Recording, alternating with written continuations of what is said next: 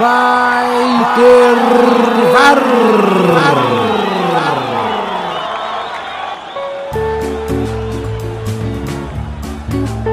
Quatro visões do mesmo jogo.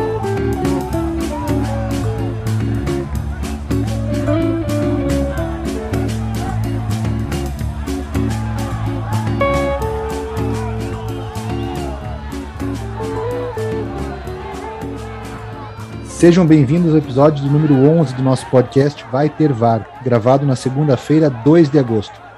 Eu sou o Thiago Nasser Timler e estou aqui com os meus amigos Bruno Torres. Opa, boa noite. Caio Germani. Boa noite. E Gustavo Botelho. Boa noite, gente. Lembrando a todos que esse episódio, assim como os demais, estará disponível nas principais plataformas agregadoras de podcast. Além de nos ouvir, é muito importante que você nos siga e compartilhe o nosso trabalho com familiares, amigos e quem mais for amante do futebol. Nesse primeiro bloco, vamos comentar os dois principais jogos dessa rodada do Brasileirão, que foram São Paulo e Palmeiras e Flamengo e Corinthians. Começando pelo clássico paulista, no choque rei realizado sábado à noite no Morumbi, prévia das quartas de final da Copa Libertadores, tivemos um 0 a 0 com gosto de vitória para o Palmeiras e de derrota para o São Paulo. Mesmo desfalcado de muitos dos seus principais jogadores, o tricolor fez uma exibição melhor que o porco e por pouco não saiu vencedor do clássico. O resultado contou com influência direta do VAR, que anulou dois gols, um deles nos minutos finais, e revisou um pênalti cometido por Gustavo Gomes em cima de Marquinhos, com o placar, o São Paulo estacionou na zona de rebaixamento com 12 pontos, enquanto o Palmeiras, mesmo tendo encerrado a sequência de sete vitórias, permanece na liderança com 32 pontos. Antes da palavra aos amigos, eu gostaria de propor duas reflexões. A primeira, a falta de educação dos nossos jogadores. E por que não, nossa, enquanto brasileiros, né? os jogadores nada mais são do que pessoas como nós, do povo, que são alçados à profissão de jogadores de futebol o tempo todo xingando, falando palavrões em frente às câmeras, cercando o árbitro, quase como que numa tentativa de coerção enquanto ele avalia o vídeo ali na cabine do VAR. A gente teve uma experiência recente na Eurocopa e a gente percebeu o quanto isso é diferente no velho mundo e quanto isso nada se aplica aqui. Segundo, como o brasileiro não consegue fazer uma análise desprovida de sentimento em lances capitais do jogo, em que claramente teve prejuízo de um time em relação ao outro. Já ouvi palmeirense falando as coisas mais bizarras possíveis. É, tem que roubar mesmo. Chora lá, começou o mimimi. Sabe, gente, enquanto a gente tiver essa visão de amante do clube é e inimigo do esporte, não adianta. A gente não vai se fortalecer a ponto de brigar de frente com campeonatos europeus que tenham uma envelopagem melhor que a nossa enquanto cada um olhar para o seu umbigo e se sentir no direito de vibrar quando o time adversário é roubado, a gente vai estar anos luz distante de resolver os problemas que a gente tanto critica. Caio, começo com você. Impossível focar só no jogo e sequer passar pela atuação do Luiz Flávio de Oliveira e pela participação negativa do VAR no jogo. Primeiro, na tua opinião, o São Paulo foi prejudicado em todos os lances? Em todos os lances, não, Tiagão. Eu acredito que o São Paulo tenha sido prejudicado no lance do pênalti e na anulação do, do gol nos minutos finais. É, o, primeiro, o primeiro lance, que foi o gol, gol anulado do Rigoni, fico, foi bem anulado. É, as, as, linhas traçadas mostram que ele estava, estava à frente mesmo. Eu acredito que só nos outros dois lances mesmo que nós somos prejudicados. A outra pergunta: a, a, qual a tua crítica não apenas a atuação do VAR na partida do sábado à noite, mas ao entendimento do VAR pelos árbitros brasileiros. Você acha que o VAR tem sido não um recurso para definir lances duvidosos, mas tem sido uma escora em que o árbitro se apoia para lances interpretativos? Em português, bem claro, é o VAR quem apita o jogo? A grande realidade é, eu escutei muita gente falando, até um ex-profissional da área, que é o Arnaldo César Coelho, falando que na atual situação que, que, que as pessoas vêm utilizando o VAR aqui no nosso Brasil, é mais fácil colocar qualquer pessoa para apitar o jogo lá, na dúvida, o VAR foi pênalti? Não foi. Foi impedido? Não foi. Então, o problema é, é o VAR ele veio para ser uma para ser a solução de alguns lances onde não cabe, a, não cabe só a decisão de campo, onde também a tecnologia veio para ajudar. Ou seja, quando o juiz tem dúvida, ele recorre ao VAR. Ou então quando ele tem uma tomada de decisão errada. Agora, em casos interpretativos, não tem por que o VAR participar. O Luiz Flávio de Oliveira estava de frente com o lance do pênalti, ele marcou o pênalti com a maior convicção. O que mudou depois? Ele estava de frente com o lance. Então fica, fica muito difícil desse jeito, porque toda vez que o VAR é chamado é para corrigir um erro. Porém, às vezes não é um erro, não é um erro de, de, de como a gente pode dizer, de, de marcação, mas é, um, é uma interpretação que foi, às vezes, colocada de uma forma errada. Mas o VAR, ele tá ali para corrigir erros que não sejam de interpretação, erros de fato, né? Claro, concordo com você. Então, na hora do jogo, eu falei, eu não achei que aquilo foi pênalti. Mas o árbitro está a meio metro. Se o árbitro achou, prevalece a decisão do árbitro, ponto. Porque parece que ele é chamado para a cabine e daí o árbitro do VAR, que no jogo de sábado era o Pericles Bassols, convence ele do contrário, né? Então, na verdade, quem apitou o lance não foi o Luiz Flávio, foi o Pericles Bassols, porque ele definiu, não foi pênalti. Não, e tem um detalhe, né? É, isso foi visto só, foi visto não, foi divulgado depois só. O Pericles já teve problemas com o São Paulo, se eu não me engano, lá atrás. Ele já tinha sido até uma, uma época o São Paulo entrou com representação para que ele não apitasse jogos do São Paulo. E aí agora ele, por, por cargas d'água ele estava lá né, no, no, VAR. Então fica assim essa fica essa, essa, essa situação que fica colocando um trevo na cabeça do torcedor, né? É uma situação muito chata para o São Paulo que vem sendo prejudicado jogo após jogo Desde o início da temporada, o São Paulo vem sendo, vem sendo prejudicado. Então, eu já falei por várias vezes aqui, o São Paulo ele não tem força de bastidor, né? então eu não sei o que deve ser feito ainda para ajudar o, o, nosso presidente está internado por causa do Covid.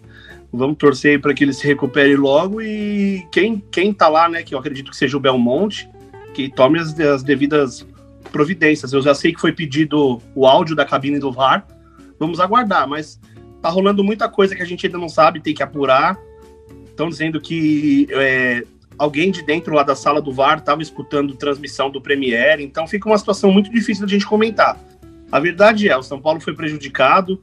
É, tem muita gente que acredita que não, mas aí é uma opinião de cada um, claro, não vai ser unânime nunca. Mas é, a verdade é que o sentimento pro torcedor do São Paulo é aquele sentimento de mais uma vez batemos na trave e fomos prejudicados, né? É. E tem muita gente falando que é direito do, de todos né, ouvirem o, o, que é conversado entre o árbitro de vídeo e entre o árbitro de campo, né? Porque tem uma conversa ali, é cinco minutos que eles ficam trocando uma ideia entre eles. Por que, que a gente não pode ter acesso à conversa, né? E essa sugestão do Arnaldo Sim. César Coelho, tem mais gente sugerindo isso. Tira o árbitro da sala. Permita que o árbitro de campo veja as imagens e tome a decisão por si próprio mas senão fica tendo uma conversa, fica tendo um bate-papo ali. Poxa, é muito influenciável, não tem como dizer que não foi, né? Brunão, considerando que o Palmeiras tem um elenco mais forte, tá no momento melhor e teve a semana livre para se preparar para o clássico, você acha que o Palmeiras decepcionou no primeiro dos três choque rei que a gente vai ter em sequência? Ô, Thiago, eu não acho que ele decepcionou. Acho que esse é o Palmeiras. O Palmeiras é resultadista. Se o Palmeiras tivesse achado um gol ali aos 47, normal, esse é o Palmeiras. O que eu acho que aconteceu é que o Palmeiras perdeu qualquer favoritismo que ele estava tendo para os jogos da Libertadores. Hoje, eu não consigo dizer que o Palmeiras vai ganhar de São Paulo com certeza, até porque os jogos não encaixam, né? O São Paulo consegue bater de frente com o Palmeiras com uma certa facilidade. Então, assim, deixou 100% em aberto os dois jogos da Libertadores. Gustavo, será que é muito utópico a gente pensar que o São Paulo, em algum momento, vai ter o time inteiro à disposição do Crespo, sem ter ao menos quatro ou cinco titulares no departamento médico? Você que é da área, para quem não sabe, o Gustavo é ortopedista, atribui isso a quê? Acha que é fruto da pré-temporada intensa do São Paulo visando a conquista do Campeonato Paulista, que não vinha desde 2005? É, assim, não dá para tirar isso da equação o fato de você ter uma temporada encavalada na outra e, e o, a dedicação que esse grupo teve a, ao Campeonato Paulista. Mas eu fui buscar até para ver os números certinhos e achei uma notícia de 27 de 9 de 19. O São Paulo tinha 10 jogadores no DM. Então isso não é um problema que vem só por causa do calendário. Deve ter alguma coisa nisso aí. Então, como você pensar no como ocorre isso, para prevenir a lesão, você faz todo o trabalho de preparação física, faz toda a análise é, fisiológica do paciente para você saber a possibilidade de lesão ou não. E, e, lesão ninguém quer, é claro, mas pode ocorrer, ainda mais quando você tem maratonas de jogos. Mas o grande problema do São Paulo, e aí é onde a gente vê a queixa da maioria da torcida, é que os caras não se recuperam.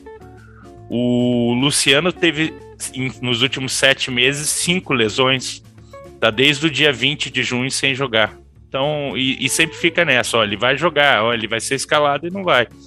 Então tem alguma coisa que não está certo, porque você pega até outras equipes que fizeram maratonas, como o próprio Palmeiras fez uma maratona intensa aí, e não tem esse número de lesões e quando tem eles retornam mais rápido. Então tem o, o o São Paulino, com razão, reclamando, e a diretoria tem que rever onde está essa falha, se é no refis, se é no departamento médico, se é na preparação física, para poder abordar mais pontualmente.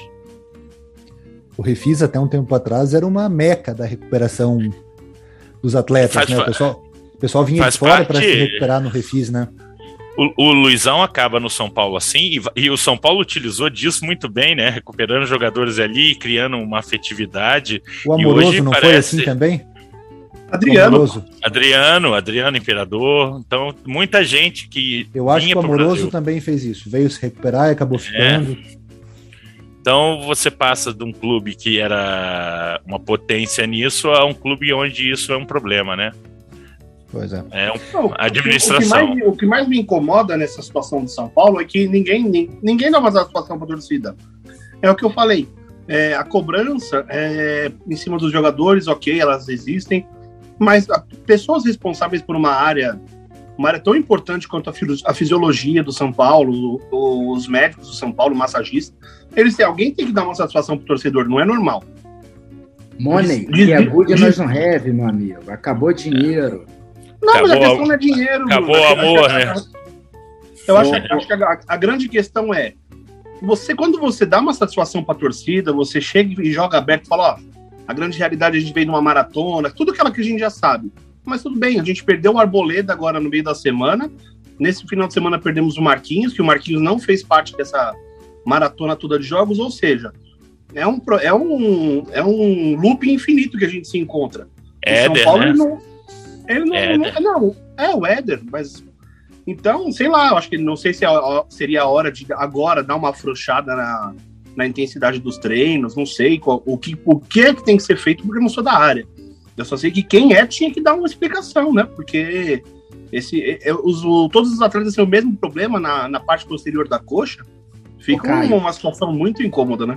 Ô Caio, quando Jesus chegou no Flamengo, o Andrés deu uma declaração falando que queria ver o Jesus com essa sequência de jogos, com o ponte aérea, jogo perdendo horas no avião.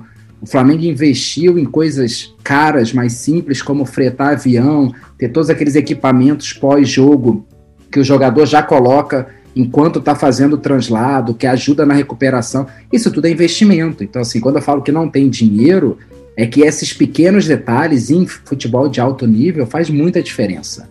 Então pode ser que esses times que não estão com dinheiro não estejam investindo nessas pequenas coisas e as lesões também estão acontecendo por isso. Não é só não. isso. Eu concordo 100%. Eu só acho que, assim, num clube de futebol, onde isso é prioridade, você ter os atletas, ainda mais o São Paulo, que precisa estar tá com os atletas em, inteiros agora para disputar a Copa do Brasil e Brasileiro, e Brasileiro e Libertadores, eu acho que é um investimento que é mais que válido que você tem que investir 10 milhões, não sei qual é o preço, acredito também é mais, que É mais, mais válido investir nisso do que tentar contratar o Benedetto, né? Por uma Exato. cifra astronômica, né? Mas a torcida e, vai aceitar. Na, na questão do Benedetto, assim, ainda tenho uma ressalva a dizer. Ressalva não, né? É um, é um parabéns que eu dou até para a diretoria, porque quando ela viu que partia para aquela parte do leilão, ou ah, eu não, eu não posso pagar tanto, o que eu a diretoria de São Paulo foi firme. É, eu gostei da atitude, né, porque o, tava tudo acertado entre São Paulo e Olympique, o atleta também, mas acredito que tem esbarrado no agente dele, né? Então eu acho que o, São Paulo o fez certo nesse. O Benedetto quis receber luva, que é um procedimento que não é comum quando vem um jogador de empréstimo. Né? Luva é aquela, entre aspas, premiação que o atleta recebe quando ele assina o contrato. E o Benedetto bateu o pé que, mesmo vindo por empréstimo, ele queria que pagasse luva para ele. E aí o São Paulo caiu fora. Com toda razão. Não, né? perfeito. Tá certo. Eu acredito que o São Paulo tenha feito certo isso aí. Então o São Paulo volta a campo na quarta-feira pela partida de volta das oitavas de final da Copa do Brasil, pega o Vasco em São Januário. São Paulo venceu a partida de ida por 2 a 0. Pelo Brasileirão, o São Paulo vem a Curitiba enfrentar o Atlético no sábado, enquanto o Palmeiras recebe o Fortaleza no Allianz Parque. Jogos importantíssimos para as pretensões de ambos os rivais paulistanos. Então agora a gente vai passar para o segundo tema desse bloco, que é o Corinthians e Flamengo. No confronto entre as duas maiores torcidas brasileiras, deu a lógica vitória por 3 a 1 do Flamengo contra o Corinthians no Itaquerão. Mesmo que o placar não reflita a superioridade carioca, o Flamengo sobrou do começo até o final do jogo. Em especial no primeiro tempo, o Corinthians pisou na área do Flamengo pela primeira vez com 11 minutos de jogo. O Flamengo foi para o vestiário no intervalo com uma vantagem de 3 a 0 e voltou para o segundo tempo agredindo menos o Corinthians, que ainda conseguiu descontar com um gol de fora da área aos 43 do segundo tempo. Flamengo agora é o quinto colocado com 24 pontos, enquanto o Corinthians, estacionado no meio da tabela, tem 17 pontos e ocupa a 11 colocação. Muito se especula sobre a saída do Silvinho.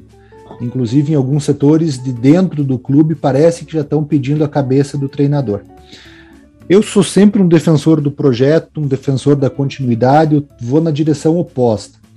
Eu acho que o Silvinho tem sim dificuldades de se fazer entender no meio dos boleiros, com aquele vocabulário rebuscado dele, quase que um chitês.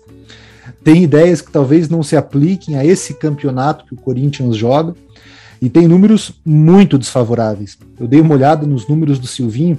Desde que o Corinthians caiu para a Série B, o Silvinho é o segundo pior retrospecto como treinador. Ele tem 33% de aproveitamento. E quando vê os jogos só na Neoquímica Arena, o aproveitamento dele cai para 20%. No entanto, eu acho que todos nós, inclusive a própria diretoria, tem que reconhecer que o time do Corinthians é fraco e que mesmo com os reforços anunciados vai ter dificuldade para alçar voos mais altos no Brasileirão. Eu não acho que trocar o comando possa surtir algum efeito além do óbvio novo ar que uma contratação possa trazer. Nos bastidores do Corinthians, ali o Duílio, eh, o Roberto de Andrade, que são os responsáveis pelo futebol, deram um prazo de sete rodadas para definir o que, que, vai ser feito com o Silvinho no Corinthians. É, a contar da data que eles deram, ontem foi o segundo jogo, então, em teoria, o Silvinho tem mais cinco jogos. A gente teve uma experiência recente com o Thiago Nunes no Grêmio, né, que teve a cabeça colocada a, a, prêmio dessa forma, e isso só tumultua ainda mais o ambiente, né? O cara fica o tempo inteiro treinando sob pressão. Bruno, quem para o Flamengo? A sensação que dá é que o time retomou aquele futebol alegre e bonito da temporada de 2019, salvo as devidas proporções, claro.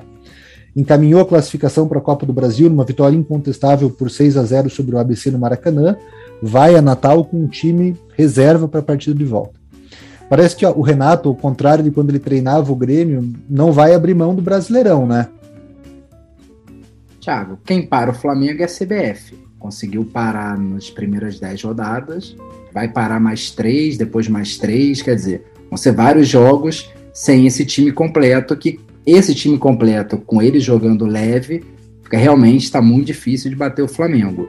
Ah, sobre poupar na Copa do Brasil, acho que é a ordem que vem de cima para baixo, né? No Grêmio a ordem era priorizar as copas e no Flamengo não. Flamengo a ordem é tentar ganhar tudo, é essa mentalidade deles lá.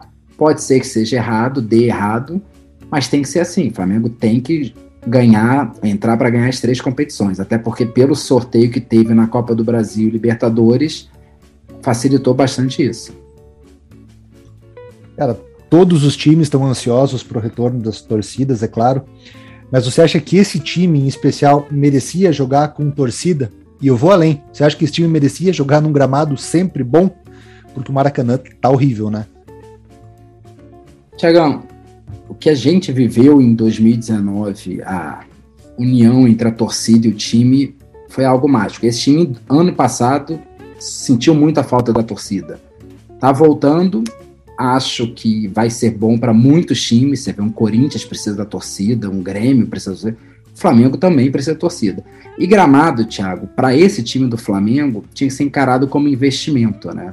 Até porque não é só pelo bom futebol. Ano passado, o Gabigol ficou fora por uns dois meses, porque contundiu no gramado horroroso Maracanã.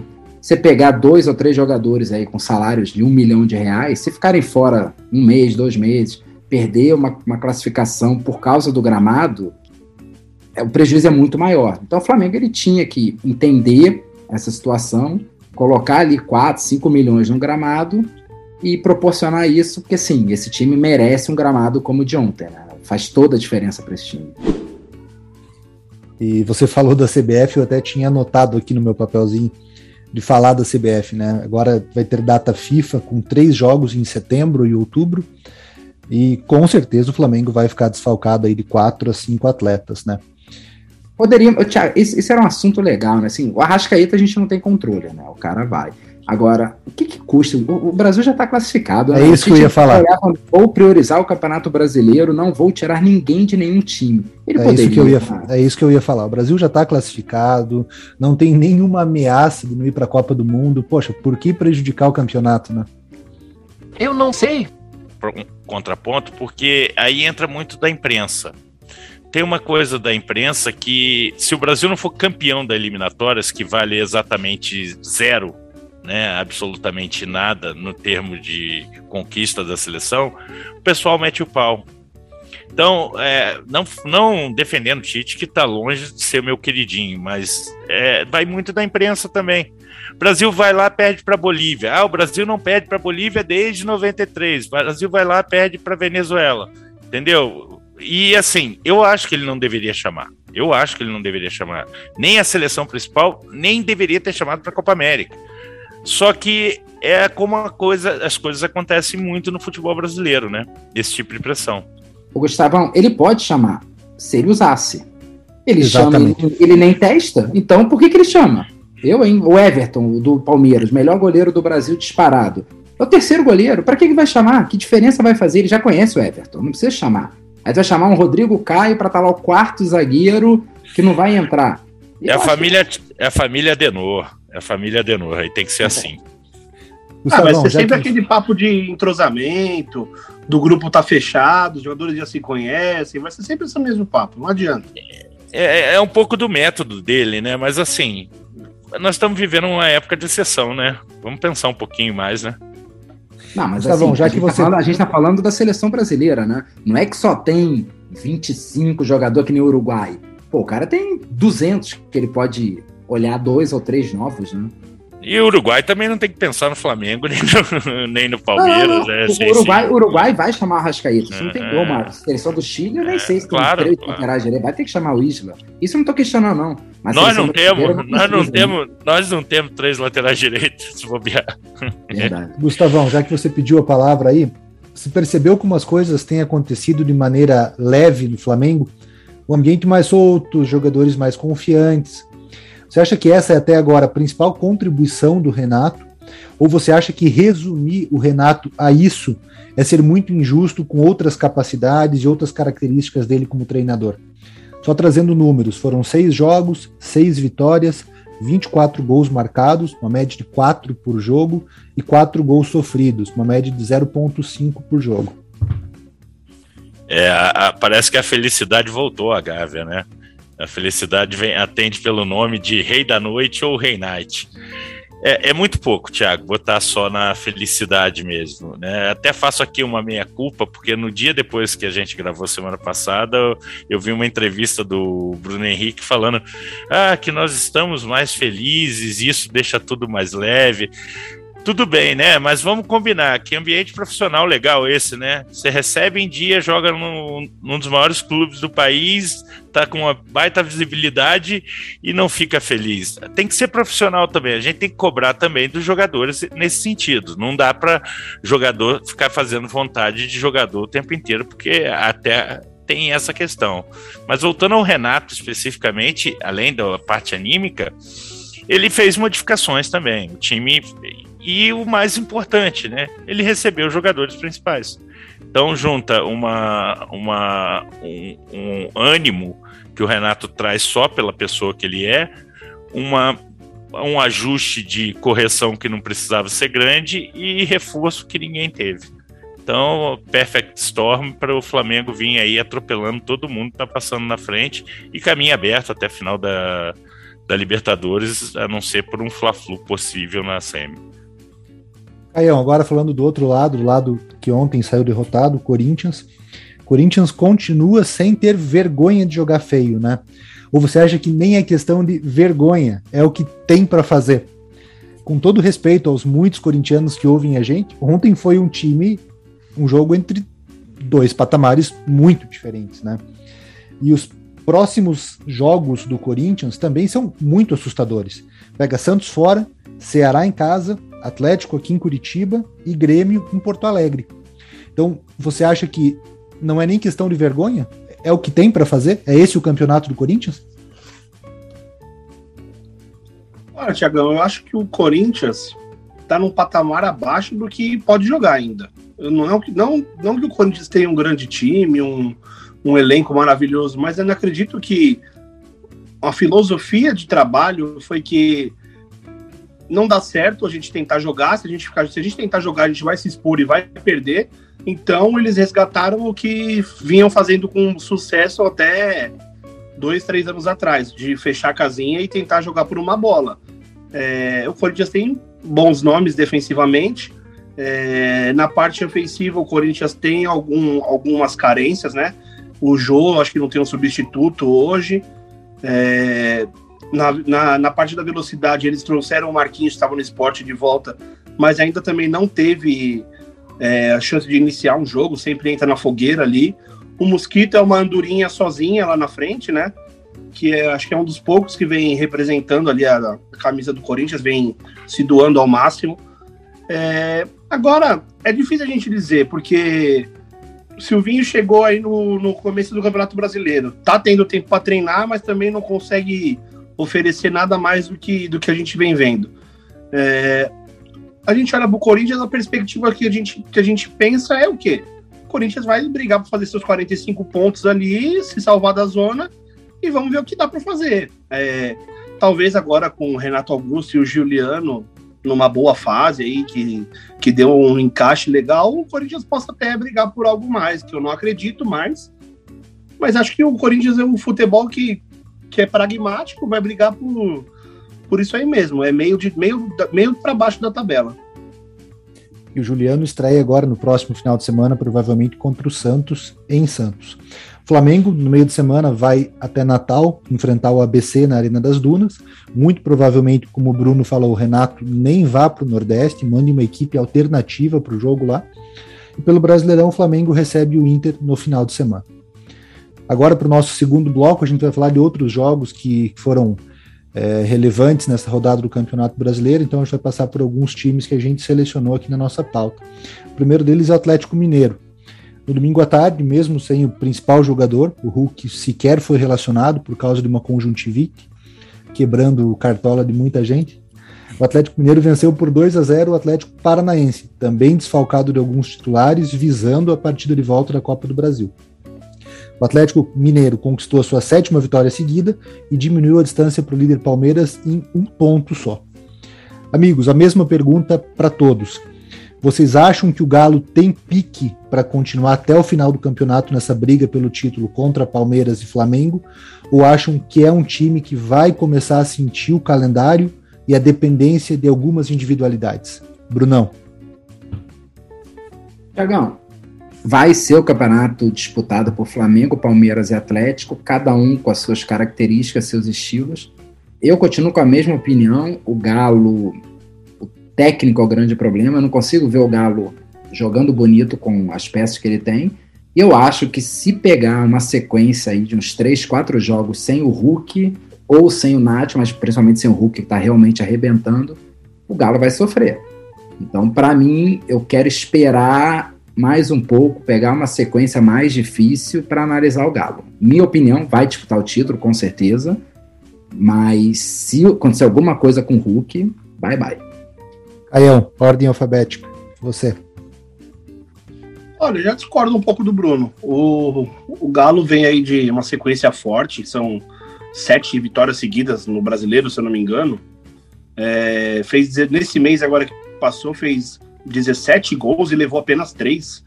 Então, acho que o Cuca encontrou uma solidez defensiva, o que já para começar um trabalho é ideal. É, o Nacho, por mais que seja esse jogador maravilhoso, a gente já viu em, outro, em outras épocas, não acredito também venha fazendo toda essa diferença até o momento. Eu acho que é um bom jogador, agrega muito, claro, mas não vem mostrando todo esse futebol, pelo menos ao meu ver, tá? Não que é assim, eu acho que depois do Covid ele não tá tendo aquele brilho que a gente costumava ver no futebol dele. É, mas acredito que o Atlético Mineiro agora tem uma pedreira pela frente no, na Libertadores, pega o River, que vai ser um adversário muito duro. Talvez o, o Galo não passando do River possa vir a melhorar alguma coisa. Mas eu acredito que nessa história de jogar bonito, quando a gente fala em jogar bonito, vai muito da escolha do técnico. Então, quando você seleciona o Cuca para ser o seu treinador, eu acho que não vai, não vai ter um jogo bonito. Ele vai ter um jogo resultadista, assim como é o jogo do Abel no, no Palmeiras. E, e acho, acho que você pega as características dos jogadores, não é um, não é um futebol de muito toque de bola, de, de jogadores de muito drible. Então eu acho que o, que o Galo vai pegar forte assim na Copa do Brasil e no, no Brasileiro. A Libertadores eu acho que é um confronto muito equilibrado. Eu não sei o que esperar desse confronto da Libertadores. Eu acho que é 50-50. E mas acredito que o que o Galo vai brigar forte sim por todos os campeonatos. E como o Bruno tocou no, no, no, na ferida aí do Galo, é o Hulk, né? O Hulk com certeza é o diferencial desse time, mas também ontem não participou do jogo, não fez falta, né? Se assim podemos dizer. Mas se mantiver o Hulk em boa forma, o Galo vai brigar forte sim até o final. É, tá bom. É, eu, eu, eu tenho dificuldade de achar que o Galo vai brigar até o fim. É, é, na verdade, é porque eu acho que o Flamengo tem muito mais time que os todos. E, e com essa diferença de um ponto para o Galo e, e dois pontos para o Palmeiras agora em pontos perdidos, considerando que o Flamengo pode ganhar os jogos, eu acho que acaba sendo favorito. Eu acho que o Galo tem um time que, para as Copas, eu acho que eles, eles têm um time mais cascudo, sabe? Porque o Galo, ele, esse tipo de jogo reativo em Copa vai, vai um pouco melhor. Mas é óbvio que é, enquanto o Hulk estiver jogando, é um diferencial muito grande. Tem o Zarate está machucado agora também, né? Então, e, e eles têm o, retorno do, do Arana, né? Que é um jogador que para eles foi muito importante, que está lá na Olimpíada. Então, eu acho que, assim, brigar pelo título, eu acho que vai dar Flamengo no, nos pontos corridos com uma certa facilidade até. Agora, nas Copas, eu acho que o Galo tem mais potencial, por exemplo, do que o outro rival Palmeiras para chegar. É, eu concordo com o Bruno que o Atlético não, não joga um futebol vistoso, gostoso de ver, né? Mas tem 78% de aproveitamento, né? Então, assim, para quem gosta de avaliar estatística, resultado, o resultado tá vindo, né? Também acho que não pega título como o Flamengo vai pegar. Eu acho que o elenco do Flamengo é muito melhor, o elenco do Palmeiras é melhor. Mas, e também tem o peso de não ganhar o campeonato desde 71, né? Puta, isso faz um. Mas, uma... Thiago, o peso do Inter, né? Igual o Inter ano passado. É, cara, 71, cara, são 50 anos, né? É, é muito peso. É muito Ô, peso. Caião, Caião, só, só para não deixar passar batido, é, eu, eu amo o VAR, tá? Eu sou 100% a favor do VAR. Eu acho que o VAR ajuda muito mais do que atrapalha. Mas eu acho também o futebol, o Brasil Brasileirão, ele, mesma forma que ele te tira, ele te dá ali na frente. Então eu não reclamo do VAR. Mas que o Galo tem se dado bem, esse pênalti contra o Atlético Paranaense, me desculpa, mas não foi nada. Foi nada, nada, nada, nada. Mas não foi, o, o, o, não foi mas você é reclama assim mesmo. Você reclama assim mesmo, né? o Gustavão, o Gustavão, eu só acho que assim, vai chegar ali na 36 rodada, o Atlético vai ser prejudicado e não vão lembrar desses lances que ele está sendo favorecido em julho. É só essa parte que eu não gosto. Mas ninguém lembra.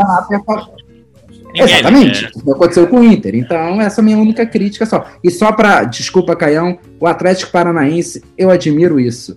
Eles estão muito bem na tabela, estão lá em cima e tá claro que para eles o importante é classificar na Copa do Brasil. Eu admiro muito essa essa disciplina do Atlético com seu orçamento todo ano, cara. No pior confronto, né? No confronto mais equilibrado. Tem sim, mas muito legal ele, porque assim, eles é. podiam ter, ter ganho ontem o jogo, porque eles pouparam muita gente. O Nicão nem viajou, o Thanos nem entrou, eu não sei nem se entrou, mas estava no banco. É muito legal. Só uma, só uma pincelada aqui final. o Thanos entrou, parece que o, homem, o Capitão América marcou ele um pouco melhor ele, e o Hulk não tava lá pra brigar com ele, né? Acho foi esse o problema, né? faltou o Hulk e faltou o Thanos. É muito, é muito super-herói, eu confundi. Peço desculpas. Só uma pincelada final ó, sobre o, o Flamengo, Flamengo Atlético, né, que a gente estava falando de jogar bonito. O Flamengo, a gente, já, a gente aqui debatendo sobre isso já antes da saída do Rogério Ceni, a gente já dizia do potencial do Flamengo e que o Flamengo era o futebol que mais enchia nossos olhos. Então, eu acho que isso não vai mudar, ainda mais com a chegada do Renato, que é onde propõe um jogo mais bonito, assim, mais ofensivo. Então, só essa pincelada aí, eu acho que o Atlético é muito forte defensivamente. É claro que ele tem algumas peças ofensivas muito interessantes, como o Hulk, Zaratio, é, o Vargas. Então é só, só isso mesmo. Eu acho que o Atlético vai brigar pela solidez defensiva. Ô, Tiagão, eu quero aproveitar, não estou muito acostumado a ver o Gustavo elogiar tanto o Flamengo assim. Gustavo, o muro tá baixinho, tá? É muito gostoso, ó, 6 e 15 domingo, você pode se deliciar que vai ter mais um espetáculo no Maracanã. Pode torcer. Vai aqui do lado, não. É, é, é. É, é muro tá baixinho. A, pular, a, a, força é muito grande em mim. Sabe? Eu não vou pro lado, lado negro da força nunca. A força é muito grande. Maybe the force be with you. Então, agora o Renato gostava muito de poupar no Grêmio. Será que ele vai poupar no, no, no, no Flamengo também? Não, a, só, vai, ou... só, vai, poupar porque é 6x0. Se tivesse sido 2x0. Não, não, eu digo no domingo. No domingo. Não, zero. o Flamengo, a, a, diretoria do Flamengo quer ganhar o brasileiro. Isso é, pô, o tricampeão. Qual foi a última vez? Foi o Inter, o tricampeonato? São Paulo? Ah, ah, ah, ah. É um piadista, meu amigo. São Paulo, 5, 6 e 7. São Paulo ganhou. Você tá de sacanagem. Ele não ganharam tempo. Sacanagem. É isso aí. Então agora a, a memória questão. dele é espetacular. Agora eu faço questão. Agora vamos ganhar isso aí. então agora vamos falar de Ceará e Fortaleza. Um clássico bastante jogado, com um nível técnico muito bom de se ver. Pasmem, foram 40 finalizações no jogo. O Vozão venceu o Leão de virada por 3 a 1 alcançou a décima partida de invencibilidade, de quebra, ainda atrapalhou a série de quatro vitórias do rival no campeonato. Mesmo com a derrota, o Fortaleza permanece na terceira colocação do campeonato, com 27 pontos, enquanto o Ceará, com 22 pontos, ocupa a sétima posição. O primeiro tempo foi de predomínio do Fortaleza, seis finalizações e um gol, assim, em 10 minutos de jogo. E daí o Ceará tomou o controle da partida no segundo tempo, acabou marcando três gols e saiu com a vitória. Às vezes eu faço uma meia-culpa, a gente fala muito do Fortaleza pela beleza do jogo ofensivo que o Voivoda propõe. E às vezes a gente acaba sendo injusto com o Ceará. Mas que trabalho que o Guto Ferreira vem fazendo à frente do Vozão, hein? Que ano para os times cearenses. E que gramado o do Castelão. Então, Thiago, eu estava vendo a entrevista dele agora para o programa da Sport TV, tá na área. É, teve uma coisa que ele falou que é muito interessante. É, você jogar do jeito que o Fortaleza joga, tendo as peças do Fortaleza, é muito mais fácil. O trabalho que ele faz é com um orçamento menor do que o do Fortaleza, né? Quando a gente critica Palmeiras e Galo por não jogarem um futebol mais legal, mais, mais para frente, mais propositivo, é diferente de você reconhecer e ele falou uma coisa que é muito. É, é, ficou muito marcado para mim, que foi. É, o importante é você jogar com as armas que você tem. É onde você consegue vencer o seu rival, né? Porque se ele abre o jogo contra. Ele, é a primeira vitória do Guto contra o Voivoda, né? É o, é o quinto, é o, foi o quinto ou sexto jogo entre eles e é a primeira vitória do Guto. Então isso mostra que o cara também está buscando ali o reconhecimento e trabalhando com até mais limitação do que o vizinho, né?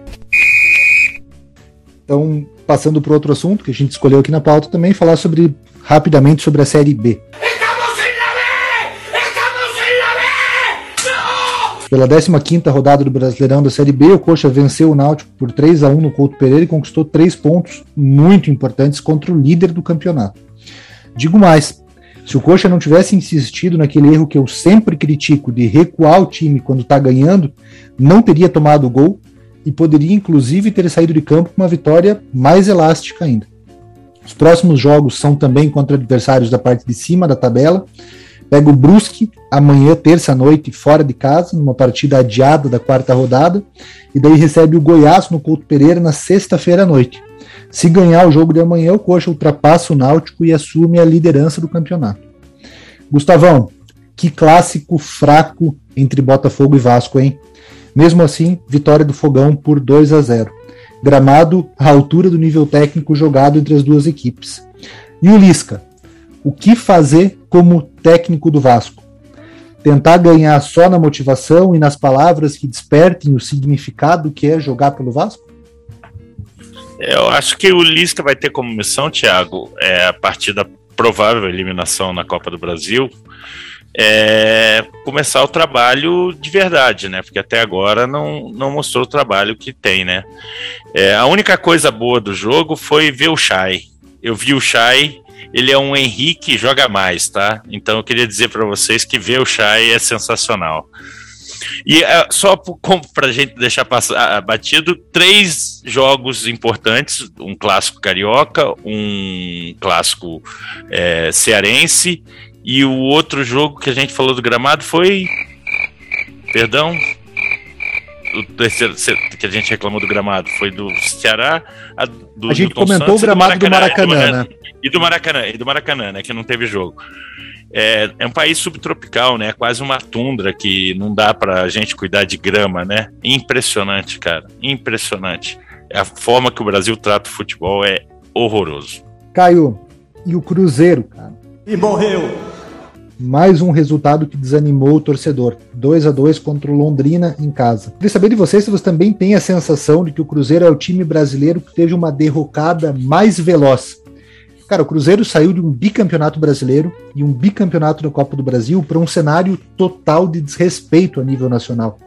Eu lembro que em outras edições do campeonato, infelizmente eu estou acostumado a acompanhar a Série B, quando os times ditos menores iam enfrentar os campeões nacionais fora de casa, tinham um amedrontamento, cara, tinha um respeito absurdo. Parece que não tem isso contra o Cruzeiro, cara. O pessoal vai jogar no Mineirão, arranca empate, sai com vitória. É deprimente você ver um clube do tamanho do Cruzeiro, da expressão que tem o Cruzeiro, que até dois, três anos atrás disputava semifinal de Libertadores, quartas de final, campeão, é, todo ano campeão, seja mineiro, Copa do Brasil. É, é assim, é um, é um cenário muito triste. O Cruzeiro, na minha, na, minha opinião, vai acabar caindo para a Série C, seja no, no tribunal ou seja no campo. É, é uma é, como você disse, a derrocada mais braba assim, que a gente já viu. Não, não me lembro de. Assim, eu não me lembro do Fluminense como que foi na questão de rebaixamento, que eu era um pouco mais novo. É, mas o, o, o, Cruzeiro com certeza preocupa muito. Não vejo saída para esse Cruzeiro, a não ser recomeçar do zero, juntar os cacos lá, o que der para fazer. Mas é preocupante. É, acho que o torcedor do Cruzeiro deve estar. Tá no, eu nem imagino como, como que deve ser o torcedor do Cruzeiro hoje, imaginando que o time deles acabou. O Cruzeiro simplesmente acabou, né? Então, e o caiu, né? Cruzeiro sem treinador. Sim, é, eu estava até vendo que os, os cotados para assumir são Luxemburgo e Dorival, e ambos pedem que, para início de conversa, manter os salários dos jogadores em dia. É, mas é muito triste. É muito triste a gente ver o, o caminho que o Cruzeiro seguiu aí. Espero que os outros clubes abram os olhos, né? Porque tem muito clube aí na situação do, do Cruzeiro aí, até o meu São Paulo mesmo, né? Não acredito que isso vai acontecer. Acredito que, em questão de gestão, a gente vai conseguir melhorar, mas tem muito clube aí brincando com fogo, a realidade é essa. Brunão. Thiago, me pergunto só o Corinthians se foi ligado um sinal de alerta falando, olha, tem duas formas de virar o Cruzeiro, assim, ou você cai e vira um Cruzeiro rápido, ou você tenta se salvar na primeira divisão e tentar achar uma outra forma. Então talvez a contratação do Corinthians seja para não cair para a Série B e aí, meu amigo, cruzeirar vai ser mais rápido. Brunão, e falando de Série B, você acha que a tabela da segunda divisão hoje, faltando três rodadas para o término do primeiro turno, já dá uma ideia de quais vão ser as equipes que vão chegar com força para brigar pelo acesso? Acha que alguns times já estão se descolando dos demais para ter um segundo turno mais tranquilo, por assim dizer? Tiagão, eu não entendo nada de Série B, né? Eu nunca passei por lá, nunca precisei analisar como é que são os confrontos, assim. É tudo muito novo. Eu dei uma estudada na tabela. O CRB, por exemplo, deu calor no Fortaleza, já tinha eliminado o Palmeiras. É um time que eu gostei de ver quando eu assisti a Copa do Brasil. Mas quando eu vejo um Guarani em oitavo tomar oito gols em dois jogos, essa Série B é muito louca.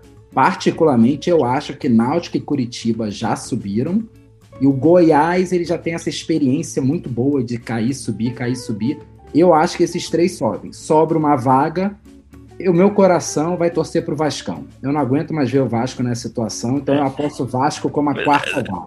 Eu, eu, eu, achei que você ia torcer para o Operário, mas eu vou, vou aceitar sua torcida, mas assim, é, lembrando que o Cabo caiu para cima, né?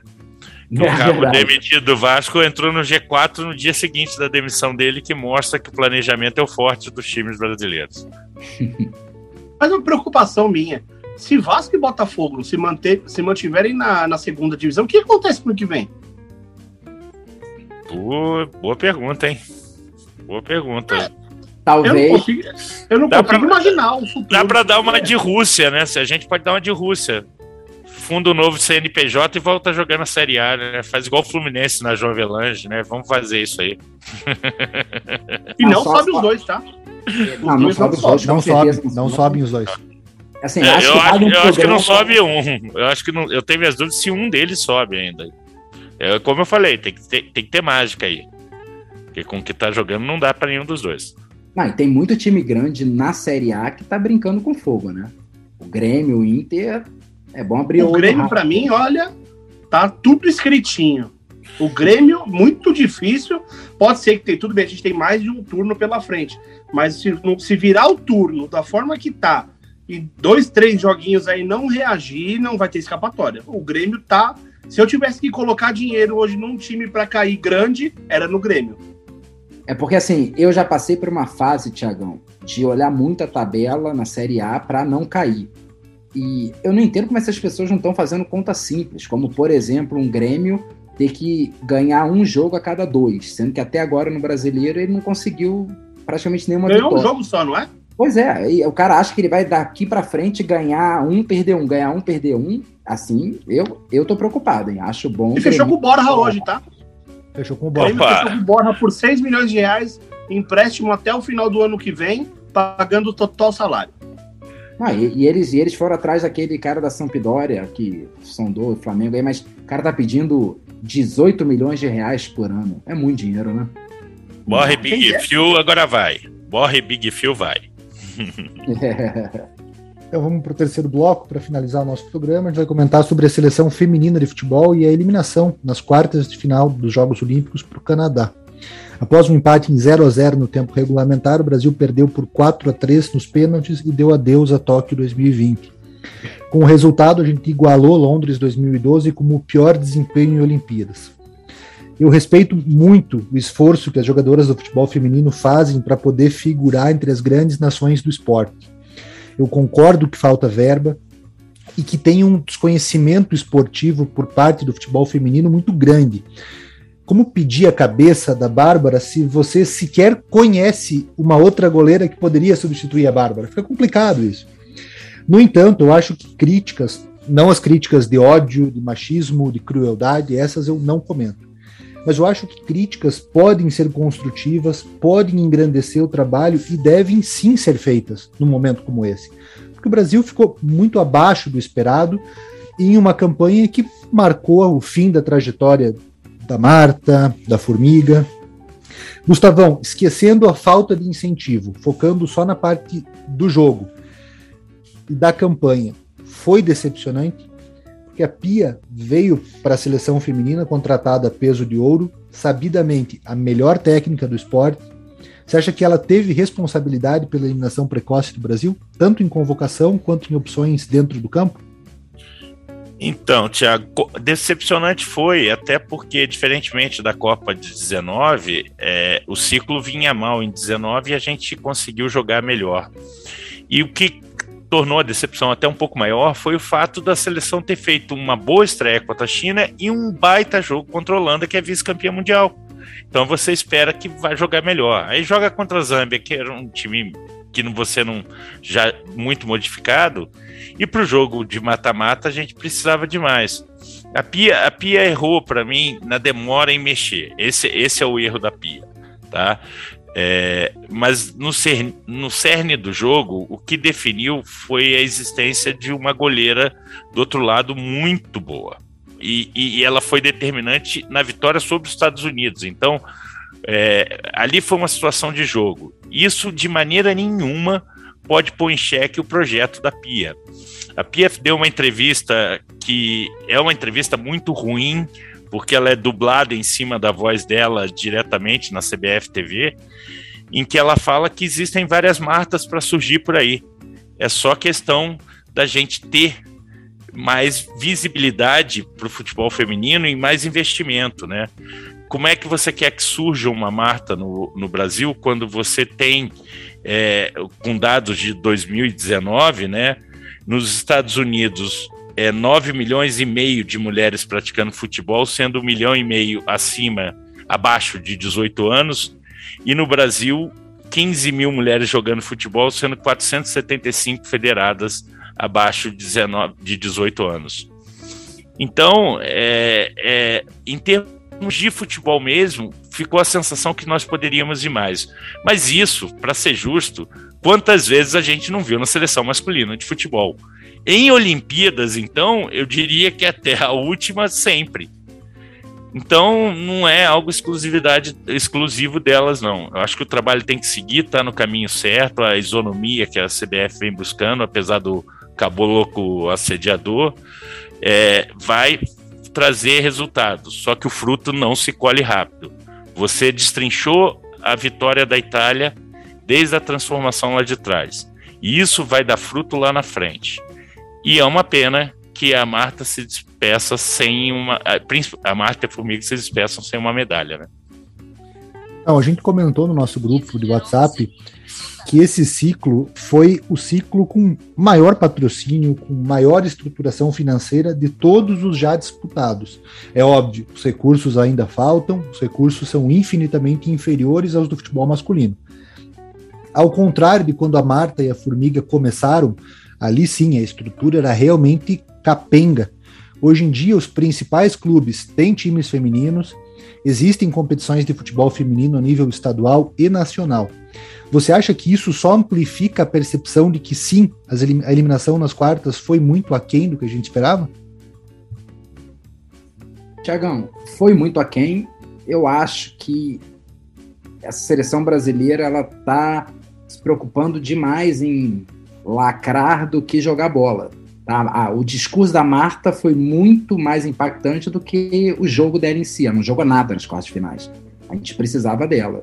Então, assim, para mim, a seleção brasileira precisa ser cobrada mais. Tá? Porque desde, sei lá, 2000, 2004, que se coloca expectativa, não classifica e põe a culpa na, na estrutura do futebol brasileiro. Ah, você não vê essa mesma desculpa da seleção masculina de vôlei, por exemplo, que também deve ser pífio investimento, todo mundo joga fora, quando se reúne joga bem e cobram o ouro deles.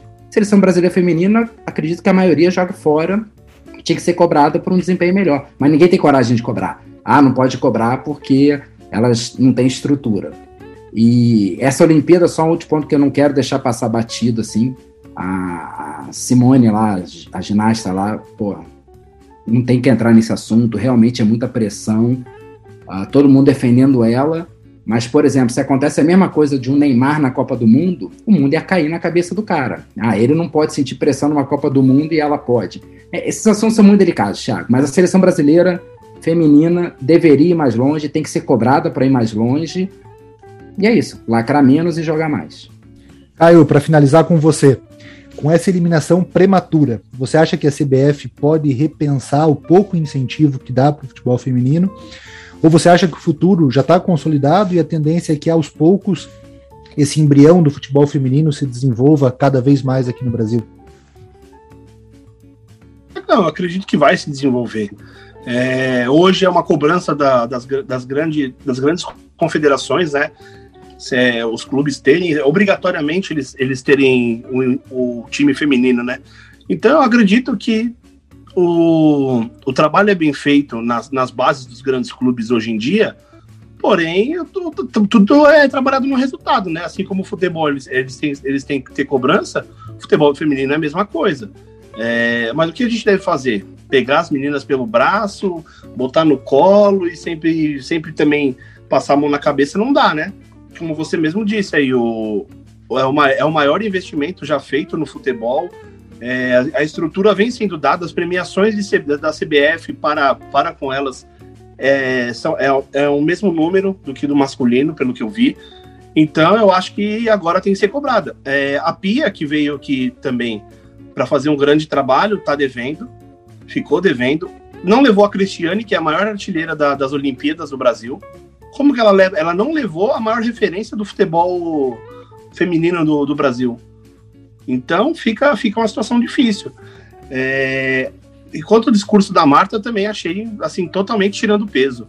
É, a gente fala sempre bater na mesma tecla do incentivo, mas também quando há o um incentivo, o resultado não vem. E em outras oportunidades, quando havia muito menos investimento e falação, o futebol foi melhor. Então eu acredito que sim, que o futebol brasileiro feminino vai se desenvolver, vai crescer. É uma tendência, tem muita mulher é, interessada por futebol, seja ele masculino ou feminino. Eu acho que para quem acompanha um pouco de YouTube, vê que as meninas têm muito espaço hoje em dia no, nos canais de grandes, grandes ex-jogadores como o Falcão, é, do, do Desimpedidos que tem o Fred, tem meninas que participam de quase todos os canais. Então elas também têm, buscam um espaço. Então eu acho que, do mesmo jeito que as mulheres querem nesse, nesse lado uma, uma um sentimento de igualdade, elas também têm que aceitar a cobrança. Eu discordo ah, um pouco é, de vocês é, quanto ao é, discurso. eu discordo um pouquinho de vocês quanto ao discurso da Marta. Eu acho que é necessário, na situação que a gente vive, eu acho necessário uma politização do discurso de atletas, de representantes do nosso país. Então eu, discordo um pouquinho de vocês, mas a discordância é importante e fundamental para o debate. É, eu acho que ela fez o papel de líder. Apontem para mim, não apontem para essas que estão começando agora. Então eu vou um pouco na contramão de vocês. Eu acho que tem que ser cobrado, é lógico que tem que ser cobrado. O trabalho não foi bom, o trabalho não rendeu frutos. Eu acho que não dá para a gente querer cortar a cabeça por isso, mas eu acho que a gente está muito abaixo do mínimo exigido para que essas meninas cheguem lá e briguem por uma medalha de ouro. E eu gostei do discurso da Marta. Eu tô, vou na contramão de vocês, como eu falei, não tem problema nenhum a gente discordar, é bom para o debate. Gustavão, um minuto para você finalizar a tua é, fala, e daí você é, pode até puxar com um tchau já, que daí a gente já se despede do nosso é, ouvinte. Beleza. É só em relação. É, essa seleção é uma seleção que tem muitas jogadoras jogando do Brasil, porque houve a repatriação das jogadoras que estavam na China, né? A, a, a segunda coisa, eu acho que a Cristiane ficou de fora por causa do curto elenco. A Cristiane teve lesão nos últimos dois anos, então ela, a Pia, eu não sei como foi feita essa avaliação. E por último, o discurso da Marta foi, foi cirúrgico. E eu digo por que, que ele foi cirúrgico. Porque por mais que a gente ache que agora entrou dinheiro, isso vai levar tempo, gente. O, o, não tem como transformar. A gente tem duas medalhas de pratas baseadas no talento individual. E olha onde isso levou a gente na nossa seleção principal, acreditar sempre no talento individual. É, levou a uma estagnação e, e três Copas do Mundo que a gente vem tomando tunda de europeu. E, e, se não pensar no trabalho a longo prazo, a gente vai continuar tomando. Então, por isso que esse trabalho da Pia, eu tenho que discordar de vocês nisso, que o trabalho é bom. O resultado foi ruim e o jogo das quartas foi ruim. O trabalho é bom e é consistente. É só ver como as pessoas encaram o Brasil lá fora, diferentemente do que encaravam até o último ciclo olímpico, por exemplo. Brasil! Despedindo de vocês, às 5 da manhã teremos a nossa seleção contra o time do goleiro que pega só contra a gente, né? Aquele goleiro do México. Então todos ouçam, compartilhem, curtem, curtam aí passem para os seus amigos, familiares e deem o feedback sobre o nosso podcast. Alô, galera, boa noite. Espero que todos ajudem nosso podcast a crescer mais. E é isso. Um abraço aos amigos e até a próxima. Valeu, rapaziada. Obrigado vocês por nos escutarem mais uma vez. Quem puder compartilhar, é, seguir nosso podcast, que puder dividir com os amigos, com os familiares que gostam de futebol A gente está sempre aí para trazer as informações, debates. A gente agradece muito, viu? Boa noite para vocês, até semana que vem. Obrigado a todos que estiveram com a gente. Semana que vem estaremos trazendo de volta as principais notícias. Obrigado pela audiência. E num estalar de dedos, a gente vai desaparecer como o nosso vilão Thanos. Eu vou destroçar esse universo até o último átomo. E aí, com as joias que vocês coletaram para mim, criar um novo, repleto de vida. Que não saiba o que foi tirado, mas apenas o que lhe foi dado. Sumiu!